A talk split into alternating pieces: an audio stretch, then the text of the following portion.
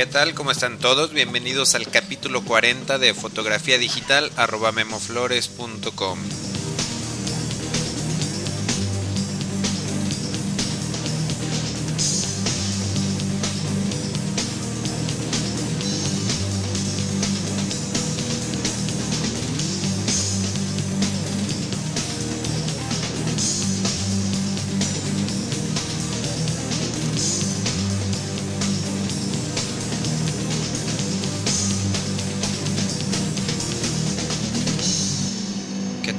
¿Cómo están todos? Eh, bienvenidos a este taller en línea sobre fotografía digital. Mi nombre es Guillermo Flores y les recuerdo que este es un podcast dirigido a estudiantes de fotografía digital, a aficionados entusiastas, a fotógrafos amateurs, en fin, a todas las personas por ahí que tengan interés en la fotografía. Eh, por cierto, algunas personas me han preguntado si pueden participar en los foros de discusión debido bueno a que pues tienen muy pocos conocimientos en fotografía, ¿no? Y yo les quiero decir a todas estas personas que tanto este podcast como los foros de discusión eh, pues están abiertos a todo el público que, que quiera participar y que tenga eh, por ahí alguna duda o alguna sugerencia sobre cámaras digitales, sobre lentes, sobre software, sobre accesorios, hardware, equipo de iluminación, etc. El capítulo de hoy, capítulo 40, lo vamos a dedicar a platicar sobre los diferentes tipos de archivos que existen para guardar imágenes y específicamente fotografías. Eh, estoy seguro de que eh, todos ustedes conocen los archivos JPG, por ejemplo, pero tal vez algunos de ustedes no entiendan eh, qué compresión es la más adecuada para utilizar en diferentes tipos eh, de aplicaciones. Pero bueno, no solo hablaremos de los archivos JPG, también vamos a hablar por ahí algunas características de los archivos GIF, de los archivos TIFF, PSD, DNG, WDP. Entonces, bueno, antes de empezar, nada más este quiero mencionar un dato por aquí interesante eh, que a excepción de los formatos PBS o Large Document Format de Photoshop. A excepción de este PBS de, del TIFF y del Photoshop RAW eh, los diferentes tipos de archivos no soportan documentos mayores a los 2 GB entonces bueno normalmente eh, con fotografías pues, manejamos eh, archivos pequeños, pero de repente si quieren hacer una foto, no sé, tal vez para un espectacular o un conjunto de varias fotografías, bueno, quizá se encuentren eh, con un documento mayor a los 2 gigabytes y bueno, tengan que utilizar uno de estos tipos de archivos que les mencioné. Y bueno, vamos entonces a empezar a describir algunas características de los diferentes tipos de archivos y comenzaremos con el archivo eh, favorito de su servidor, el, archivo RAW, los, archivos RAW. Ojo, eh, el formato Photoshop RAW que mencioné anteriormente y el formato RAW de las cámaras digitales no, no son lo mismo, hay que eh, hay que diferenciar bien esto, ¿no? El formato, el formato RAW, bueno, ya vamos a hablar del de las cámaras digitales, eh, es el formato en el que todos los sensores de todas las cámaras digitales eh, capturan la información.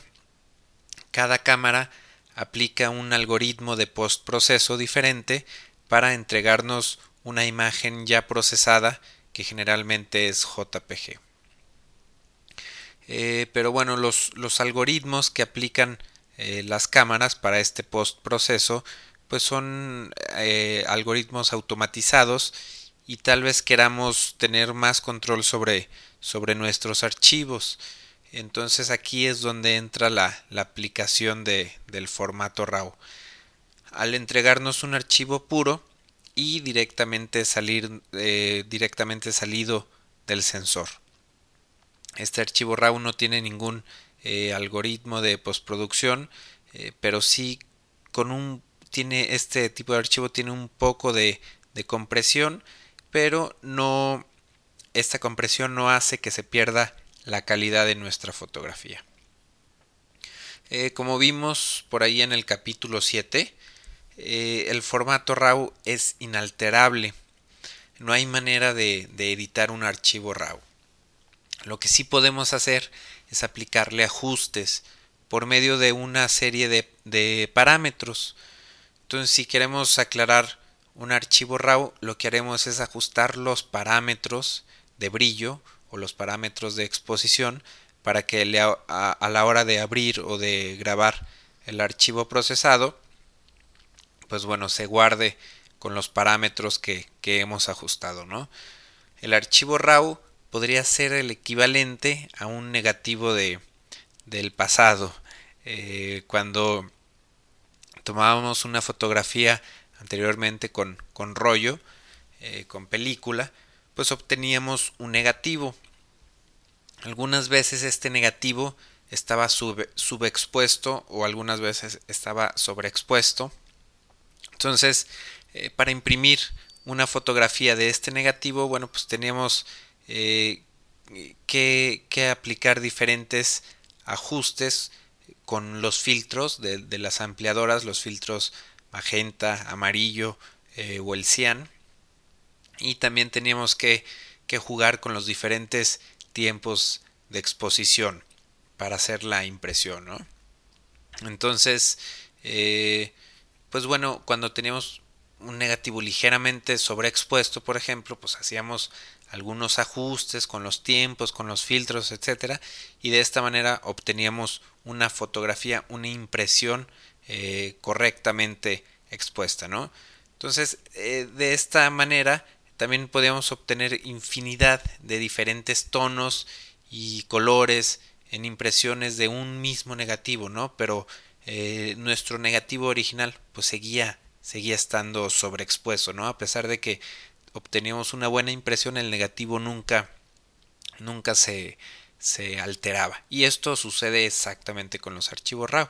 Podemos tener, eh, hacer eh, obtener los archivos ya corregidos, pero bueno, nuestro archivo RAW siempre va a conservar la misma información. Eh, lamentablemente, y una de las desventajas de los archivos RAW, es que no se ha podido estandarizar la, la manera en que estos archivos son escritos por las diferentes marcas de cámaras digitales. Por ejemplo, el formato RAW eh, de Nikon, de, perdón, de Canon se llama CRW eh, o más recientemente CR2. El, formato RAW de Nikon se llama NEF. El de Sony se llama ARW. Eh, cada, marca tiene su, extensión, su tipo de, archivo, ¿no? para tratar de unificar y de estandarizar el formato RAW, la empresa Adobe introdujo en septiembre del 2004 el formato DNG, que significa Digital Negative. Em, este tipo de archivo apenas empieza a ser soportado por, por algunos modelos de cámaras eh, digitales recientes, como por ejemplo las cámaras Leica, las Ricoh, las Samsung y las Pentax. A pesar eh, de ser un formato creado por Adobe, eh, pues diferentes desarrolladores de software como el GIMP, por ejemplo, que es un como un sustituto del Photoshop, pero es, es gratis, por ahí las, personas que no tienen Photoshop pueden descargar este software que se llama GIMP y este tipo de, de software también ofrecen soporte para leer y escribir archivos DNG. Em, las personas que, que sí tengan el Photoshop, por ejemplo el CS2, al abrir un, archivo RAW en, el, con el Adobe Camera RAW, eh, y cuando bueno queremos procesar este archivo, verán que tienen por ahí la opción de, guardar su archivo una vez que aplicaron los, ajustes, los ajustes deseados. ¿no? Eh, al hacer por ahí clic en el botón de guardar, aparecerá una ventana de diálogo en donde les pregunta eh, algunas opciones y el formato en el que quieren guardar su, fotografía. ¿no? En esta ventana pueden seleccionar los formatos JPG, eh, TIFF, PSD o DNG, que es este nuevo tipo de archivo que estamos viendo. ¿no? Quizá en un futuro tengamos que, procesar y guardar nuestras imágenes en este, en este formato, pero bueno, pues por lo pronto y mientras se estandariza, no tenemos por qué preocuparnos de tener nuestros archivos como, como DNGs, ¿no? Veremos qué, qué pasa en el futuro con esto. Vamos, vamos a hablar a, ahora de otro, otro tipo de archivo, un poquito más, más común, más popular. Eh, quizá también por ahí todos lo conozcan, se llama el TIFF, eh, T-I-F o T-I-F-F. Se, se, escribe de las dos maneras. Y bueno, son las iniciales para Tagged Image File Format. Eh, disculpen mi inglés, mi pronunciación. pero bueno, esto es el TIFF, ¿no? Eh, personalmente yo uso este tipo de, archivo como, como estándar para mandar mis archivos a impresión y podría decir que es legible en todas las computadoras que se encuentran en, las imprentas o en los laboratorios de, de fotografía, ¿no? Anteriormente sí había un poquito de problemas de incompatibilidad, ya que se podía grabar este archivo bueno, se puede grabar este archivo para ser leído por una computadora eh, Macintosh o por una, eh, por una PC. Entonces, eh, hoy en día ese asunto de, la incompatibilidad, pues yo creo que ya pasó a ser historia porque, bueno, los, los sistemas operativos y, y las versiones nuevas de, de Photoshop y de, diferentes programas, pues hacen que sea fácil de leer y de escribir un archivo para evitar problemas de incompatibilidad. El archivo TIFF tiene opciones de compresión, eh, puede comprimir un archivo, eh, pero no pierde la calidad. Eh, entonces, bueno, al, comprimir este archivo, se puede reducir considerablemente el tamaño ahí de, de un documento, ¿no? En lo personal, eh, si almaceno una fotografía como archivo TIFF es para conservar eh, todos y cada uno de los píxeles que conforman mi imagen, ¿no? Entonces, así que aunque la compresión que utiliza el, formato TIFF, que se llama compresión, LZW, eh, la verdad es que la estuve probando. ahorita que estaba preparando el podcast estuve jugando por ahí con algunos archivos TIFF estuve utilizando esta compresión LZW, funciona muy muy bien. Eh, la, yo creo que la voy a empezar a utilizar un poquito más, se la recomiendo.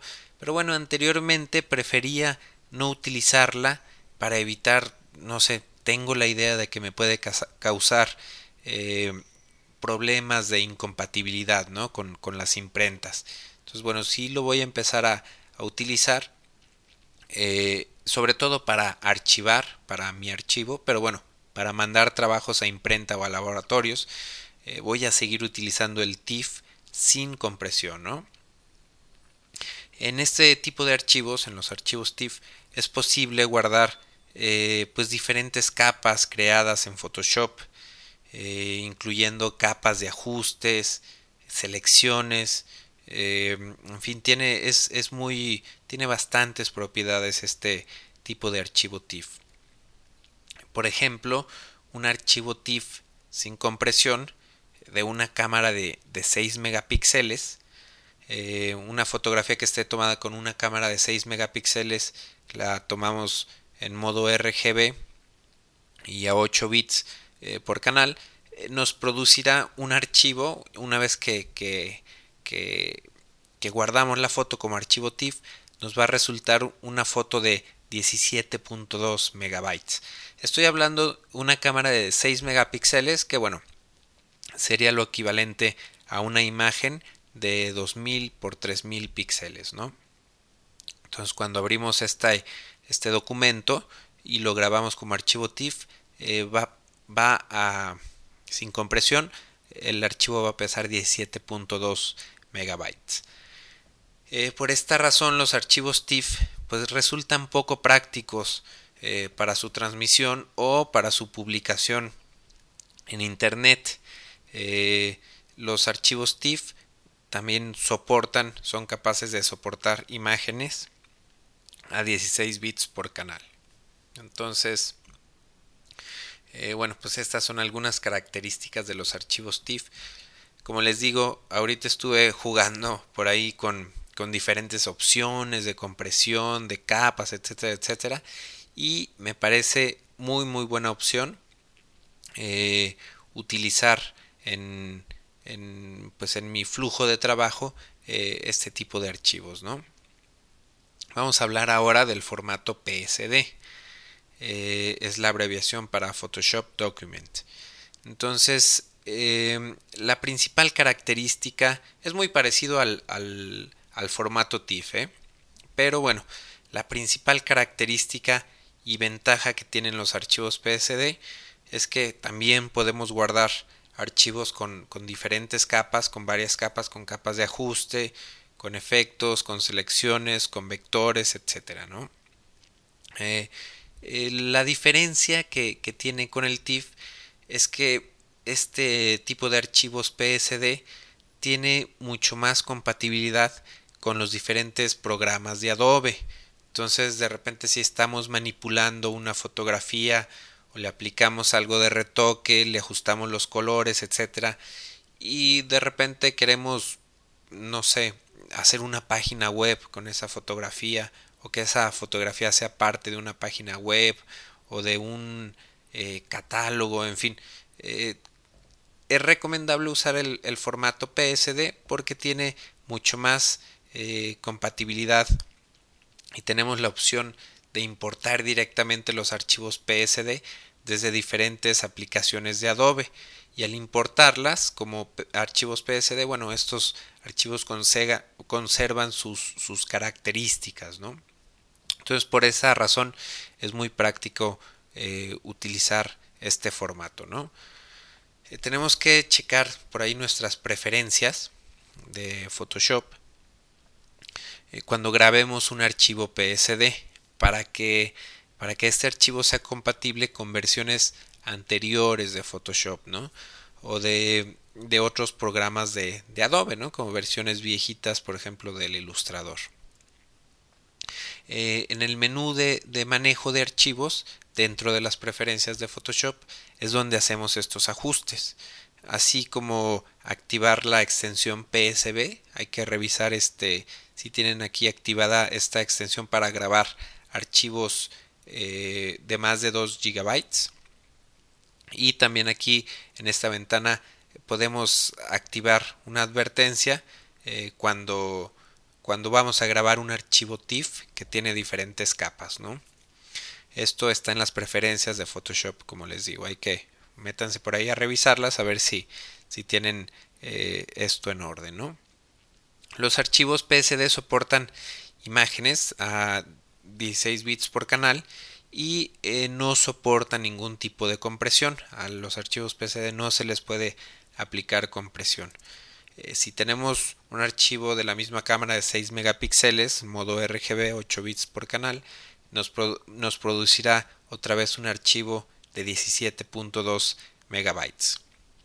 Pero eh, aquí hay una pequeña observación, un pequeño punto que hay que mencionar eh, si tuviéramos una fotografía con muchas áreas sin detalle en las altas luces o sin detalle en las sombras, es decir, cuando tenemos blancos al 100% y negros al 100%, em, en una fotografía, bueno, la información de color se reduce considerablemente y el mismo archivo de, no sé, de los 17.2 megas se podría reducir a, no sé, 10, 12 megas, ¿no? Sin necesidad de que nosotros ingresemos algún modo de compresión porque como les digo no es posible simplemente al, reducir al una, imagen tener pocos colores o sobre todo cuando son de colores sin detalle bueno el, tamaño del archivo se reduce. Eh, vamos a, pasar a otro, a otro archivo que todos conocemos perfectamente y es el JPG. Eh, el JPG o JPEG proviene de la frase Joint Photographic Experts Group y bueno, estas son, son las siglas del grupo que, creó. Eh, este formato, pues bueno, es el, el, más común, el más estándar para guardar y para compartir imágenes, ¿no? Puede resultar muy útil y muy práctico cuando lo utilizamos con los valores de compresión adecuados, pero también corremos el riesgo de echar a perder una imagen al aplicarle mal estos valores, ¿no? Entonces, los archivos JPG pueden resultar muy pequeños debido a que aplicamos una compresión de colores a nuestras imágenes. Entre más compresión apliquemos, esto es cuando utilizamos un número chico, eh, vamos a tener un archivo de menor tamaño y vamos a tener un archivo también de menor calidad. Ya que, bueno, eh, contaremos con, muy poca información de color, se va a comprimir esa información de color. ¿no? En cambio, entre menos compresión apliquemos a nuestro archivo, si por ahí seleccionamos un número grande de compresión, pues mayor será el tamaño de nuestros archivos y tendrá mejor calidad nuestra imagen, eh, ya que tendremos pues mucho más información de color, ¿no?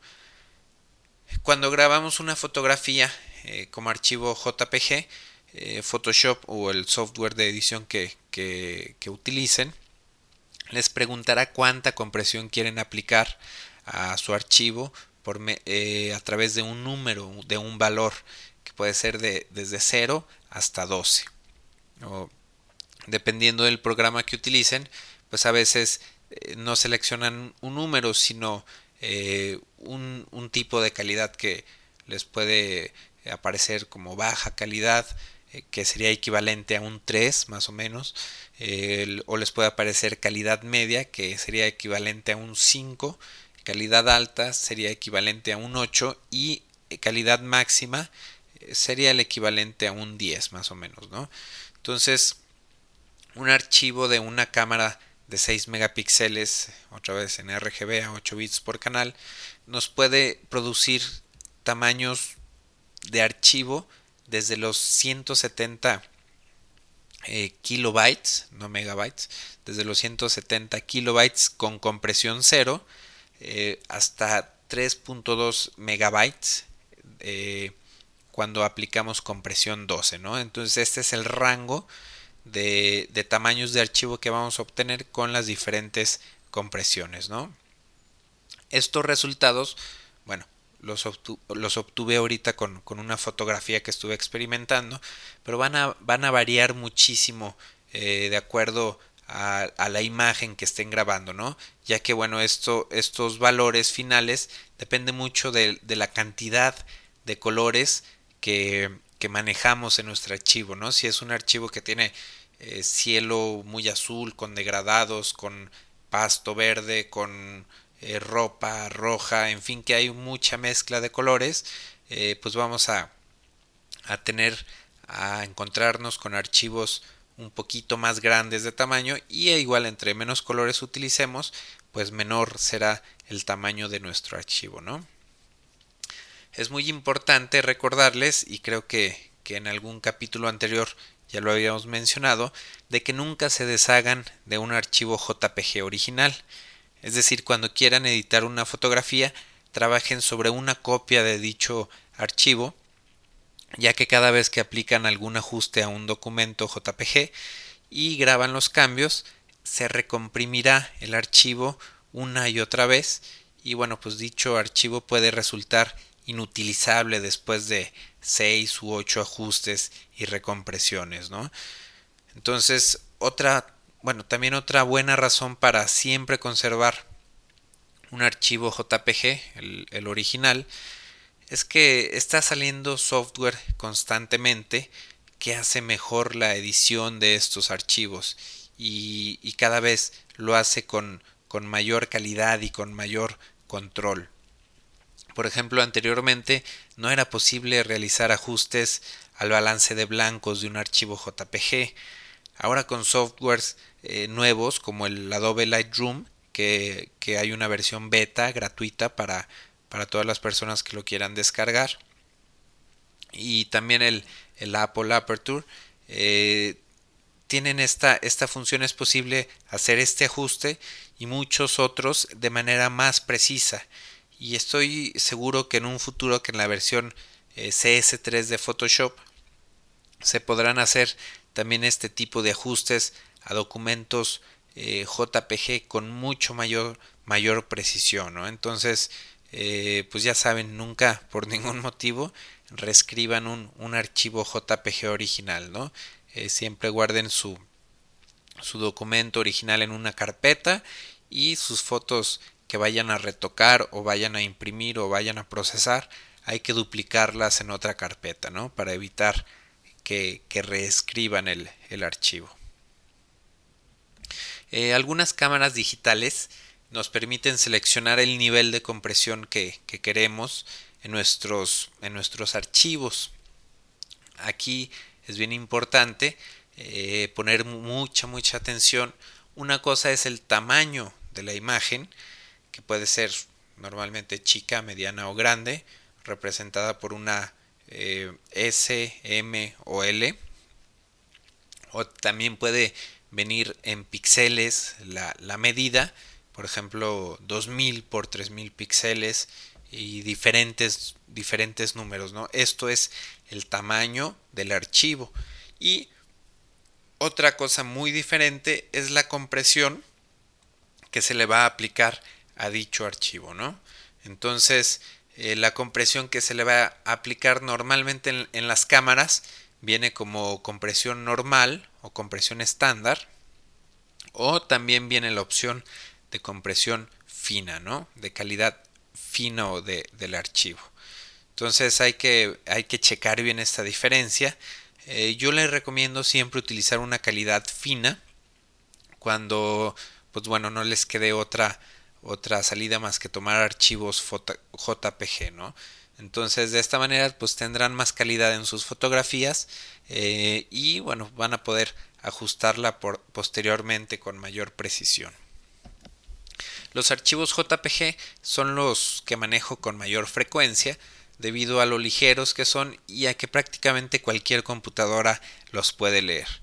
Eh, normalmente cuando entrego un trabajo en formato digital o sea que me piden entregar el trabajo en un CD, eh, pues eh, normalmente tomo estas fotos en RAW, proceso mis archivos, los descomprimo y los grabo como archivos JPG y dependiendo del trabajo, a veces les los grabo como archivos JPG y les aplico una compresión de 10, de 11 o de 12, dependiendo el, el caso, ¿no? pero nunca menor a 10 la compresión. Un archivo de una cámara de 6 o más megapíxeles con compresión 10, 11 o 12, pues produce archivos de muy muy buena calidad suficientes para realizar impresiones en, en grandes tamaños, ¿no? Eh, si queremos utilizar fotografías para alguna página de internet o para mandarlas por correo electrónico, nos conviene utilizar más compresión en los archivos para obtener documentos más pequeños en tamaño, ¿no? Por ejemplo, a un archivo de 400 por 600 píxeles, eh, normalmente le aplico una compresión 7 eh, u 8. Eh, esto pues es para, como les digo, para transmitir las fotografías por internet. Les recomiendo aquí que hagan una prueba con un archivo pequeño. Habrán una foto seleccionen la herramienta de crop o de cortar para hacer para que les quede una imagen de 400 por 600 píxeles a 72 puntos por pulgadas o es a 72 dpi. Ahora, eh, ya que tengan su foto a este tamaño, eh, guárdenla como archivo JPG y si están trabajando en Photoshop verán que les aparecerá una ventana de diálogo en donde tienen que ingresar eh, la compresión que le quieran aplicar a la foto. Con su archivo abierto, eh, lo vamos a, a tener abierto en una ventana grande que se vea la foto grande al 200%, podrán ver una vista previa de cómo quedará su archivo una vez que se le aplique la compresión que están ingresando ustedes, ¿no? Entonces hay que tener activada la palomita de preview o de vista previa, ¿no? Aquí van a ver que, que si ponen ustedes compresión cero, verán que la imagen se descompone en grandes cuadros y con compresión 12 verán que la imagen queda casi igual que la original, ¿no? Entonces, asimismo, en la parte inferior de esta ventana de diálogo podrán ver de qué tamaño va a quedar su archivo, ¿no? Y cuánto tiempo tardará eh, este archivo en transmitirse vía internet eh, con diferentes velocidades de conexión, ¿no?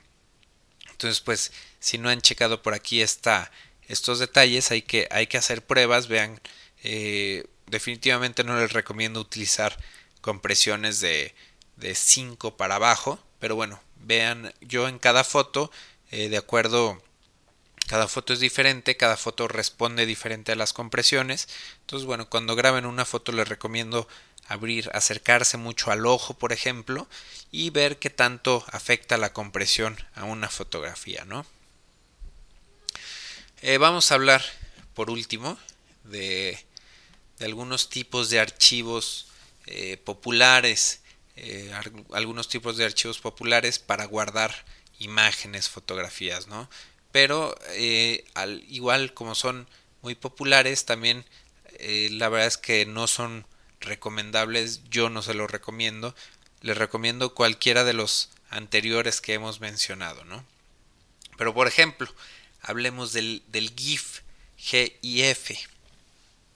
Este formato es ideal para guardar eh, gráficos, algunos gráficos como logotipos eh, o imágenes con pocos colores, ¿no? Con, no sé, 4, 8, 16 colores, ¿no? Eh, pero por ningún motivo es recomendable guardar fotografías en formato GIF, ya que solamente eh, este tipo de archivos puede almacenar un máximo de 256 colores para una sola imagen.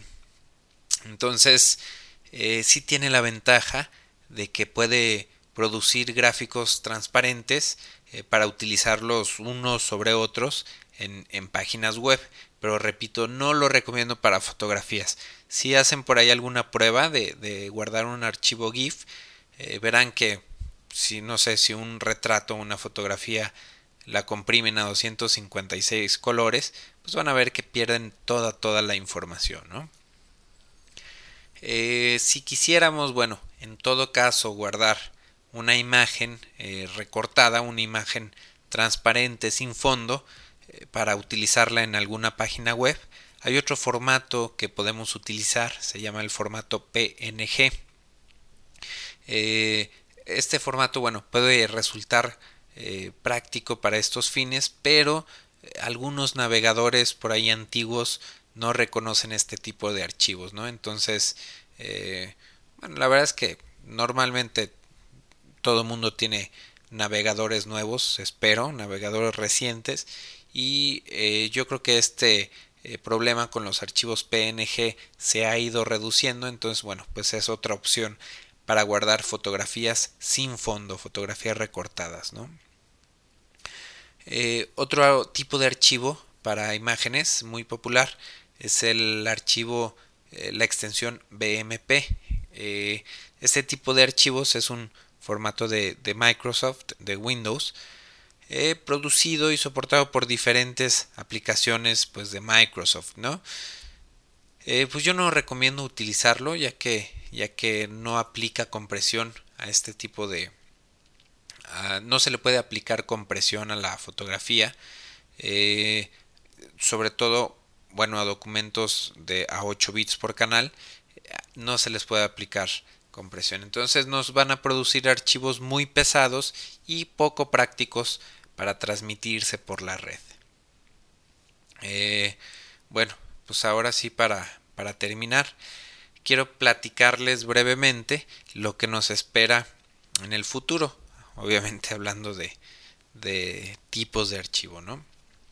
Hace poco tiempo se hablaba de que el formato JPG iba a desaparecer y lo iba a sustituir el formato JPG 2000 creado eh, por el mismo grupo, ¿no? Sin embargo, este nuevo formato pues se ha enfrentado por ahí con algunos problemas eh, de patentes y bueno, pues por esta razón no ha tenido la difusión eh, ni el auge que, se esperaba que, tuviera, ¿no? Este formato es mucho mejor que el JPG, pero actualmente para utilizarlo pues hay que instalar primero el plugin adecuado para guardar y para leer eh, estos archivos en Photoshop o en cualquier eh, software de edición de fotografía que, que maneje. ¿no? Entonces, pues quizá en un futuro estemos hablando del JPG 2000 en lugar del JPG. Veremos qué pasa. Eh, Microsoft también por su parte anunció hace pocos meses que lanzará un nuevo formato de archivos para fotografías, para imágenes. Eh, y este tipo de archivo se va a llamar eh, Windows Media Photo. Eh, según Microsoft, este formato, bueno, pues produce imágenes de mucho mejor calidad que un archivo JPG y reduce mucho el tamaño del archivo. Este lo hace un archivo de menos de la mitad de lo que sería un JPG, ¿no? Entonces, Obviamente esto es lo que dice Microsoft, es apenas un anuncio eh, y que pronto empezará también e, a salir este, este tipo de archivo, ¿no? Veremos entonces, bueno, pues en un futuro a ver qué pasa con, con el Adobe DNG, con el JPG 2000 y con el WDP, que es este Windows Media Photo de, de Microsoft. Entonces, pues antes de, de despedirme, eh, les quiero les quiero recordar que, que me pueden escribir a mi correo es info memoflores.com esta semana eh, estoy muy triste porque no recibí no recibí ningún correo sí hubo por ahí participaciones en el, en el foro estuve por ahí intercambiando eh, ahí algunas dudas y sugerencias con algunos usuarios pero bueno no, no hubo ninguna correo directo para mí. Entonces ya saben, me pueden escribir es info memoflores.com. Eh, pueden participar en los foros, por ahí en la semana nos, estaremos viendo. Bueno, esta semana voy a estar eh, fuera de, la ciudad unos cuantos días, pero trataré de estar al pendiente por ahí en los foros, ¿no? Entonces yo me despido, este, esto fue el capítulo 40 de fotografía digital arroba memoflores.com. Nos vemos la próxima. Gracias.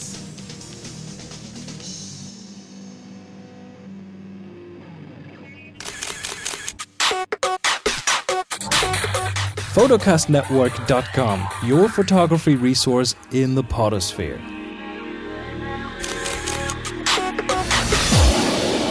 photocastnetwork.com